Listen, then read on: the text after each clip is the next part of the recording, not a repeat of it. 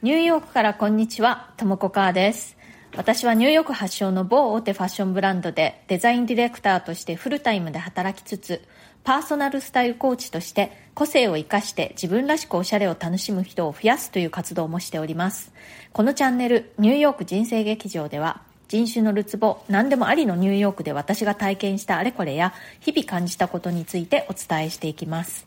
ニューヨークの自由でポジティブな空気感とともに、ちょっと元気が出る放送をお届けしてまいります。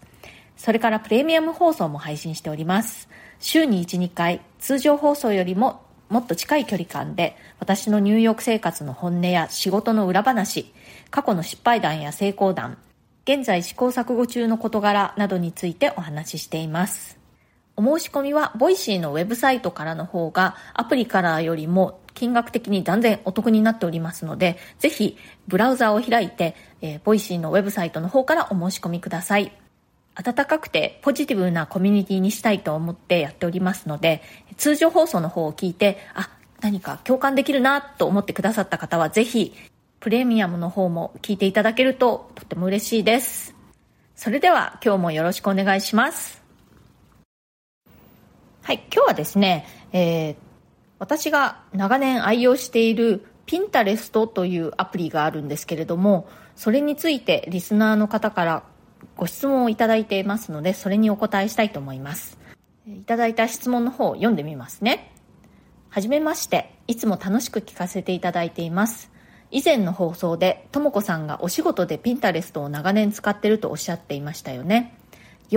私もとすぐにアプリを入れて始めてみたのですがいまいちどう使っていいのか分かりません。とりあえずは気に入った猫ちゃんやお花の画像をフォルダに保存していってます。もう少しピンタレストについて詳しくお話を伺いたいなと思っています。ということで、えー、ご質問ありがとうございます。そう、このピンタレストという、まあ、ウェブサイトというかアプリもあるんですけれども、もうね、長年、何年ぐらいだろう。結構長いですよ。まあ、10年ぐらいは使ってるかもしれない。もうね、愛用しまくっていて、これがないとどうやって仕事していいかわからないぐらい、もう依存しまくっています。本当にね、あの、ピンタレスト以前、私はどうやって仕事をしていたのか、ちょっとね、もう思い出せないっていうぐらいなんですよ。で、ピンタレストの、え特徴、あと何がそんなにいいのか、どんなことに使えるのかということについて今日はお話ししてみたいと思います。まずですね、ピンタレストというのは SNS にカテゴライズされることが結構あるんですけれども、私の中ではもう全く別のものという感じです。非常に個人的なもので、誰にもこう見せる予定というかもないし、なんならむしろですね、あの、私はピンタレストのそのほとんどのフォルダ、ピンタレスト的にはね、それをボードって言うんですけれども、ほとんどのボードに鍵をかけてしまっています。鍵をかけると、その私以外の人が見ることができなくなってしまうんですね。どうしてそういうことをしているかというと結構ねそのやっぱりデザインの作業に使っているのであとはあのパーソナルスタイルコーチのお仕事をする時にも、まあ、あの特定のねクライアントさんに向けていろいろこう提案したりする時にその人のためだけにボードを作ったりするのでまあ言ってみればですね企業秘密なんですよねそんなわけでいわゆる SNS のようにフォローをしたりされたりっていうことを全く目的にしていません。まあ、そういう使い方をしたいという方は、そういう使い方もできるんですけれども、まあ、私の場合は、本当に個人的なデジタルスクラップブックみたいな感じで使っていて、フォローしたりとかされたりとか、そういうことをね、全くあの目的にしていません。で、あの、さっき言いましたように、私の場合は本当にデジタルスクラップブックという意味合いがすごく強くて、例えばですね、デザインの仕事の場合、私は、まあもう長年、ファッションブランドで働いているんですけれども、まあ、いくつかね、ブランドは変わったんですけれども、その時その時で、まあ一つのブランドに所属して、そのブランドのコレクションを毎シーズン作るというお仕事をしています。で、えー、私の場合、毎シーズン、そう新しくボードを作るんですねボードっていうのがまあフォルダーみたいな感じですねでそこにいろいろインスピレーションになるものとか参考資料みたいなものとかそういうものをですねどんどんどんどんこう貯めていくことができるんですよね。そしてそれをこうビジュアルでねパッとこう俯瞰でずらっとこう並べてみることができるんです。そしてあのピンタレストのいいところっていうのがそのオンラインでねいろいろこうリサーチして見つけてきたそういう画像をこう貯めておくことが一箇所に貯めておくことができるんですけれどもその元のソースにえー、紐付けておくことができるんですよね。だから、あ、この画像をどこから探してきたんだっけっていう時に、すぐにそのもうワンクリックでその元のソースに戻ることができるんです。まあだから基本的には、その画像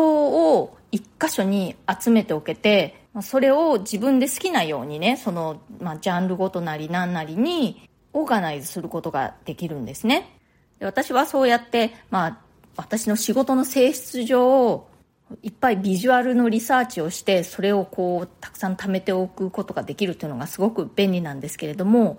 他にどんなことに使えるかと言いますとですね、これは私がパーソナルスタイルコーチングをするときに必ずやってくださいというふうにお勧めする方法でもあるんですけれども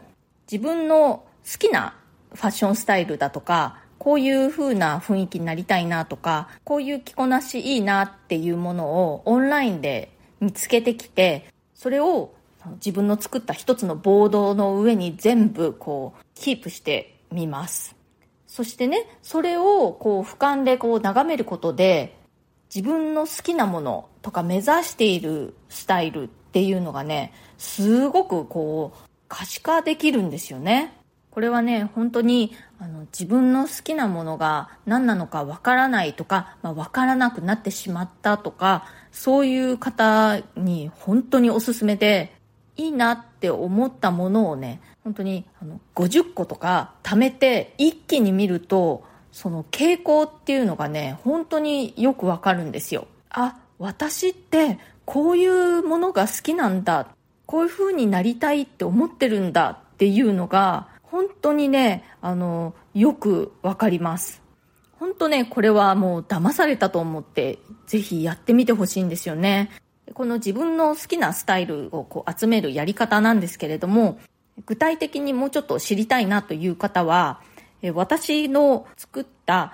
自分スタイルの見つけ方無料セミナーっていう、まあ、無料動画のシリーズがあるんですね。で、それを見ていただくと、もうちょっと詳しく中で解説していますので、ぜひそちらの方を見ていただけるといいかなと思います。この私の無料動画セミナーなんですけれども、私のウェブサイトの方で、えー、請求していただくと、メールで届く仕組みになっています。請求先のリンクを貼っておきますので、完全無料ですのでね、これを請求したからって後から何かを売りつけられるとかそういうことは一切ないので、えー、安心してご請求ください。あ、それからちなみにね、あの、ピンタレスの方も完全に無料なんですよ。ピンタレスのも無料、私の動画セミナーも無料ということで、まあ、あの、何も損することはないと思うのでね、ぜひやってみていただけると、自分に関してね、こう、新たな発見があるんじゃないかなと思います。あと、ファッション以外での私のおすすめのピンタレストの使い方は、インテリアなんかのね、アイデアを集めておくっていうのもすっごくおすすめです。例えば、お部屋の模様替えをしたいなとか、そういう時に、あ、こういうお部屋いいなっていう画像をまたこうやってたくさん貯めておくんですね。で、まあ最初はあれもいいな、これもいいなっていう感じでたくさんいろんなものを貯めてみると思うんですけれども、でそれを何度も何度もこう俯瞰でね、繰り返し見ているうちに、うん、やっぱりこういう風にしようっていうのが、ご自分の中でね、だんだんはっきりすると思うんですよね。そんな感じでね、こう、インテリア関係の画像を集めるみたいなのにもすごくおすすめですし、あとは、自分の好きなね、アートだとか、写真だとか、そういったものを集めるのにもすごく適しています。あといいのはね、その好きなヘアスタイルを集めるとか、そのいいなと思うそのネイルの写真を集めるとか、そういうのも集めておくと、こう、いざ自分がじゃあネイルしようって思った時とかあとヘアスタイル変えたいなって思った時にあの参考になる画像がもうすでに自分が集めたものがいっぱいあるっていう感じになってすっごく便利ですあとは今買いたいなと思っているものをピンしておくっていうのもおすすめの使い方です。これねファッションじゃなくても何でもいいんですよ、まあ、例えば何かこう掃除機新しく買い替えたいなと思ってる時にいいなと思う掃除機の画像をピンしておくとある程度溜まった時にねあのまとめて検討することができるんですよ。でその一つ一つがどこのウェブサイトから引っ張ってきたのかっていうのがもうずっと紐づいちゃってるのでそのままねその元のソースに戻ってオンラインで買うっていうこともできるしあとはねレシピオンラインで見つけたレシピを貯めておくのもなかなかいいピンタレストの使い方じゃないかなと思います。本当にね使い方は無限です。ちょっともうあの時間が足りなくなりそうだったのでチャプター切り替えましたけれども引き続き私のピンタレスト愛を語りたいと思うんですけれどもピンタレスト何がいいかというと使い方がね非常にこうあの直感的に使えるような感じで簡単なんですよね。私が使ってるのは英語版なんですけれども日本語版もあります。そのボードを自分で好きに作ってでそのボードをもう他の人に見せたりしたくない時は鍵をかけておくこともできますしその作ったボードにねいろいろこうあの画像を貯めていくことをピンするっていうんですけれども一回ピンしたものをあやっぱりこれちょっと違うなと思ったらクリック一つで消すこともできるしあとはあこの画像はこのボードじゃなくてもう一個別のボードにピンした方が良かったなと思ったらそうやってあとボードを移すこともできるしボード内にさらにこうサブボードみたいなのを作ることもできるしあとは他の人とねボードを共有するっていうこともできるんですよ。例えば、まあ、あのご夫婦でねその料理が趣味だとしてレシピのボードを夫婦間で共有っていうこともできるしあとは何かこうグループでアートプロジェクトをやったりするときに、インスピレーションになるアート画像を一つのボードにみんなでどんどんどんどんピンしていって、みんなでそれを見て話し合うっていうこともできますし、そしてね、これが本当に全て無料でできてしまうっていう素晴らしいアプリです。一応ね、アカウントを開かないと自分のボードとかを持てないんですけれども、そのアカウント作るのももう本当に完全に無料ですぐにできますし、なんかこうやって言ってると私なんかまるでピンタレストの回し物みたいな感じなんですけれども、別にあのピンタレストから何かお金をもらってるとか、そういうことは全然ないんですけれども、本当に大好きで、めちゃくちゃ便利だなと思っています。本当にね使い方は簡単で直感的に使えるので特にマニュアルとか見なくてもいろいろいじってるうちに使い方がわかると思うんですけれども念のためにピンタレストジャパンのブログのリンクを貼っておきますね。そこにユーザーガイドとか一応ありますので必要であればそちらをチェックしてみてください。でまあいろいろ使い方の例なんかをお話ししてみましたけれどもまあね要は自分の気に入ったものがずらりと並んでいるところをね、見るっていうのは本当にね、いい気分ですよ。何か仕事とかね、プロジェクトとか、そういう何か役に立てようって思わなくても、単純に例えば本当に可愛いなと思った動物の写真とかをいっぱいピンしていくだけで、もうそこにずらっと可愛い動物の写真がいっぱい並んだボード自分だけのボードっていうのができるわけです。そうするとそういうのを見ているだけでこう和むみたいな感じになったりしてね。いいですしあとねあのピンタレストって何かピンするとねあのピンタレスト側からもいろいろこういうのがあなた好きじゃないですかみたいな感じでいっぱいこう勝手にこう提案というか、まあ、見せてきてくれるんですよ。でどんどんピンしてるとピンタレスト側もその AI がどんどんこう学習していってそうあなたの好みというのをね。どんどんまた自分の好きなものを見せてくれるようになってますますいい感じになってきます。ピンタレストを開くと何かしらいい感じのものあなたが好きそうなものっていうのがねこうもういっぱい勝手にこう並んでるような掲示されるようなそんな感じになってきます。そんな感じなのでねもう見てるだけで結構楽しいしなんかね気分の上がるアプリですよはいコメントのお返しをしたいと思います心の問題の応急処置、メンタルヘルスファーストエイドのトレーニングを受けましたの回にコメントいただきました。K さん、ともこさん、お久しぶりです。けいこです。ロードアイランドはもう暖炉使うほどなんですね。薪の音っていいですね。大好きです。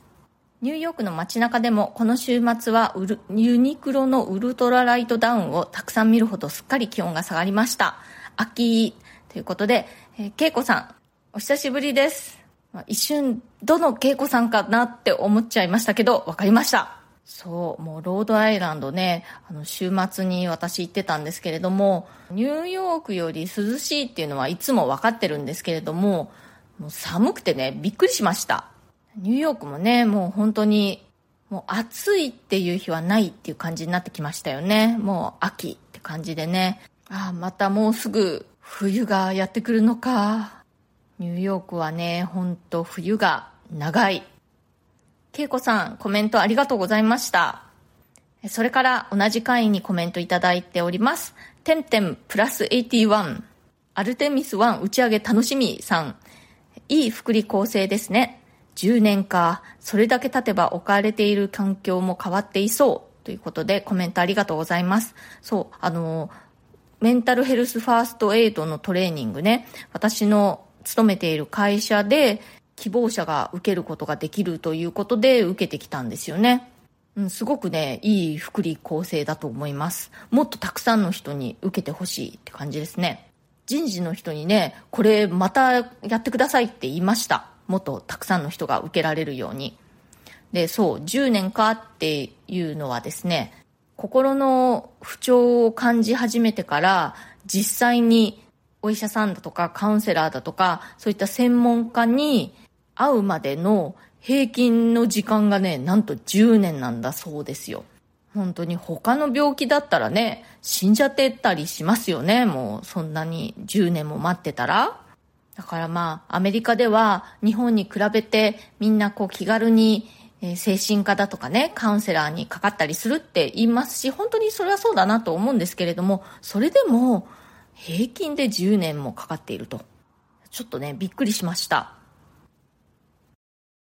はい、今日は私が仕事にプライベートに愛用しているピンタレストというウェブサイト、アプリもあるんですけれども、まあ、私はウェブ版の方も、まあ、両方使っています。